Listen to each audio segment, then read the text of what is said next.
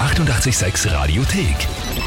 88,6. Der Klugscheißer? Nein, doch. Der Klugscheißer des Tages.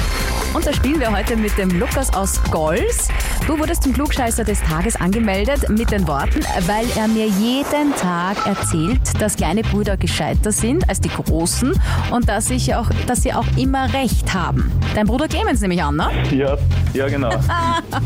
Das heißt, äh, du bist da einfach der Obergescheite. naja, das darf ich nicht sagen, aber in manchen Sachen kenne ich mich halt besser aus und er halt in anderen Sachen. Aber du in- bei den meisten Sachen, oder? Also in allem.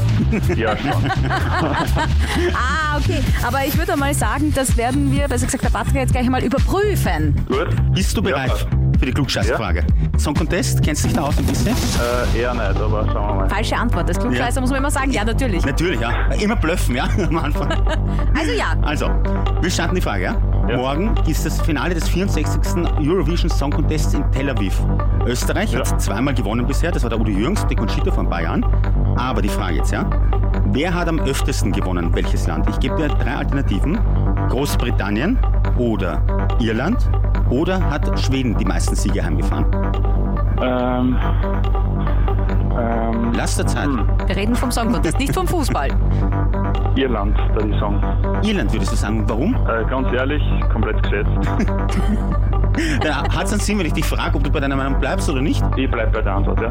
dann muss ich dir sagen, das ist großartig, du hast gewonnen.